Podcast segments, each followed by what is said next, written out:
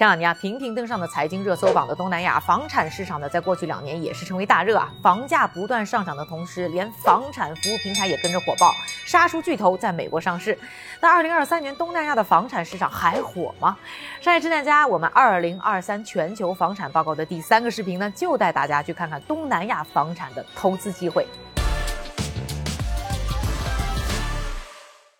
疫情以来啊，东南亚拿到了不少的时代红利，经济一路看好。那像我之前的视频介绍过的越南啊，还有菲律宾啊，去年的 GDP 增速哦都在百分之八上下。整个东南亚的房产市场呢也跟着非常的火爆，整个区域的投资型房产投资总额还在呢二零二二年，就是去年呢达到十年新高，接近一百九十亿美元。而其中呢最火的就是新加坡，是很多人啊投资以及移民的东南亚的首选。今年啊我到新加坡出差的时候呢，还听朋友说啊，当地四百平的大平层豪。宅那租金都已经是飙到六万美元一个月了，这算一下，一年的租金啊都可以凑一凑，在二线城市买一个还不错的公寓了。哇哦！那根据呢新加坡市区呢重建局的数据哦，新加坡的民用住宅房价在二零二一到二零二二年呢，分别有百分之十点六和百分之八点四的上涨。虽然说新加坡一国也就是一个城市，那新加坡呢房产行业在二零二二年产生的 GDP 哦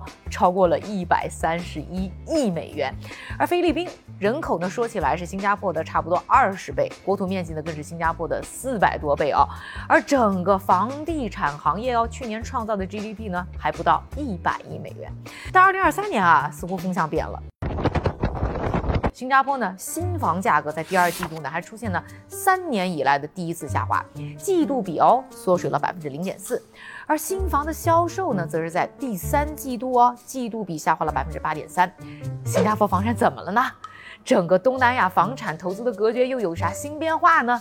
今天呢就不光要听我说啦，我还专门找了两个呢我最了解东南亚房地产的朋友，一起和大家呢说一说这东南亚房产的那些事儿。Hi, Race and Joyce. Hello, hello. Race 是美国上市公司东南亚房产投资数字平台 All My Home 的联合创始人，Joyce 呢是他的 BD 经理同事。哎，感觉今年的新加坡房产市场有点降温哦，你们觉得是什么原因呢？当然，这是也是因为新加坡政府为了抑制新加坡房产过热而提高本地购买印花税 ABSD 有关。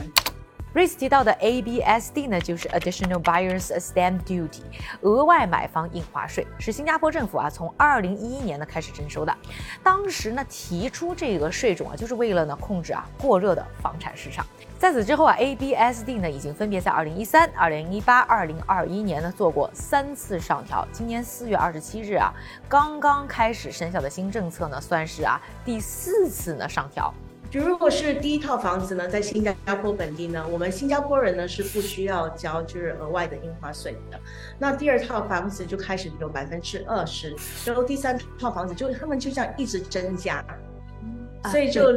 令到我们本地人就不想在本地投资了。印花税政府调高了，不仅是针对本地人，也针对外国人。从外国人的印花税从百分之三十涨到了六十。所以说，就是我买一百万的房子，那如果本地的话，他就只要交二十万；如果是外国人，我就要交六十万。是的。大家呢也听出来了，这一次啊额外买家印花税的提高幅度啊那是相当巨大，主要就是因为呢新加坡的房价已经连涨了十二个季度了，这个政府呢想要控制一下房产市场呢才又提出的。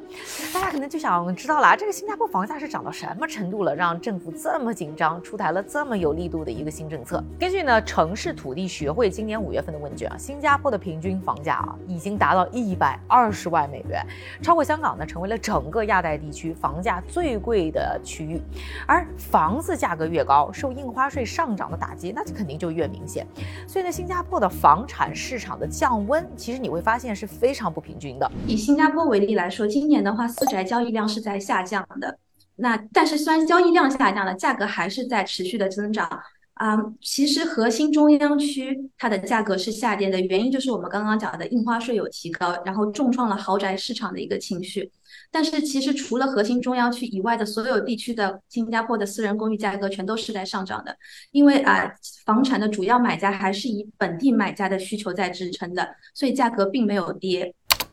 新加坡住房市场的，二零二三年呢出现降温，但是商业地产市场啊丝毫不受影响，反而还成为了今年的新热点。一方面啊，就是不管你是本地人还是海外投资者，你在投资呢新加坡商业地产的时候，你都不用交印花税，所以这个投资的成本呢就明显更低。另一方面呢，就是商用地产的需求非常旺盛。根据啊 CBRE 的数据啊，商业地产啊，就新加坡这个商业地产的租金，在今年是一直上涨的，而且呢，很多的办公室啊是处于呢供不应。应求的状况，所以空房率哦，就是 office 的空房率，在今年呢又在不断的下降。他们是看上了，就是除了不用交印花税之外，还有其实有更高的回报率。像新加坡的商业地产的回报率，起码是在百分之三点五以上的。那新加坡整体的房产投资收益率呢，一般是个什么水平？这几年是新加坡的话，有越来越多的外国公司还有人才入驻。然后啊，刚好是疫情期间，它的房屋供应量也非常有限，就导致新加坡这几年的租金飞速上升。呃，其实新加坡整体的，如果是住宅房产的话，它的租售比在三点五左右，比较好出租好卖。养房成本高吗？如果是市区中高端的房产的话，它呃每个月的物业费大概是在养房可能是在五百到六百这样。那今年呢，除了新加坡的商业地产比较火以外，你们感觉呢，整个东南亚房产市场有什么别的变化？新加坡投资人呢，现在开始关注和投资菲律宾和马来西亚的周边高经济增长国国家的房产。我们新加坡人呢，现在不可以投资太多的新加坡了。那之前呢，我们会投资呃很多，就是英国啊、美国、澳洲这些国家。可是呢，现在呢，很多新加坡人都在投资菲律宾。那如果说整个菲律宾，呃，哪一个国际就是投资的最多，其实就是新加坡人，因为现在菲律宾处在一个它房屋短缺的一个情况，啊，我们看了呃之前的数据，现在大概是有六百多万套市场在短缺，但是每一年菲律宾的市场只能啊就是建设大概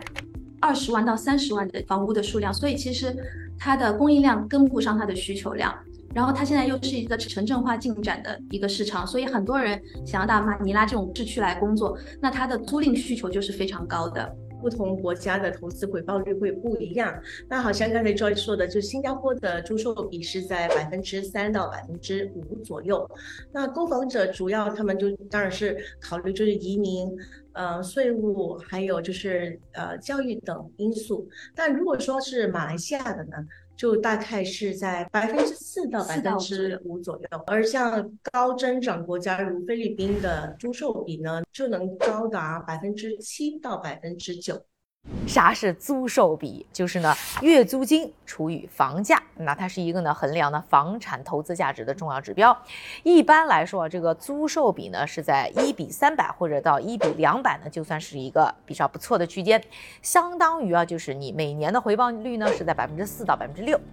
这样一算呢，哎呀，这个菲律宾的房产市场确实听着就很有吸引力。而且啊，菲律宾的中小型房产呢，它的这个价格呢，一般呢是在六点三到九万美金，也就差不多四十多万到六十多万，所以入手的门槛呢也低很多。不过啊东南亚经济发展好的国家呢，也不光是菲律宾，但并不是每个国家的房产市场呢都表现的那么优异的。No no no。我们呢就拿之前我视频也介绍过的越南和菲律宾呢去比较一下，菲律宾呢今年的经济增速呢稳健回升，在第三季度的时候 GDP 增速是达到百分之五点九，越南呢也不甘落后，第三季度的 GDP 增长呢是恢复到百分之五点三三，哎，但是这个房产市场啊就没有那么同步了，这个菲律宾的房价呢在第一季度啊是年比上涨了百分之十点二。第二季度哦，更是年比上涨了百分之十四点一。但越南啊，整个房地产行业呢，则是受到债务啊等等问题的打击，甚至在九月份的时候啊，整个房地产相关上市公司的市值要是整体下跌了百分之十六，房价也没有什么长进。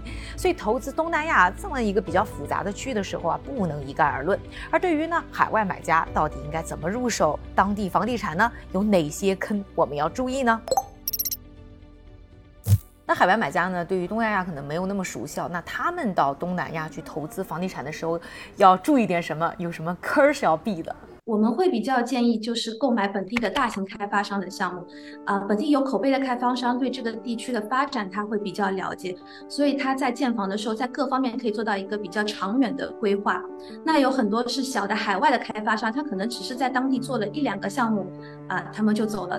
人家会可能说，哦，我们到柬埔寨去买房子。那柬埔寨那里的很多开发商都是就外国的，就是发展商，在柬埔寨呢，他们就建了一个地区，当一个地区就是专注就是卖给海外的投资者，他们政策一改变，就不可以再一直就是可能往呃柬埔寨投资还是就是旅游的话呢，整个地方就会变成一个死城。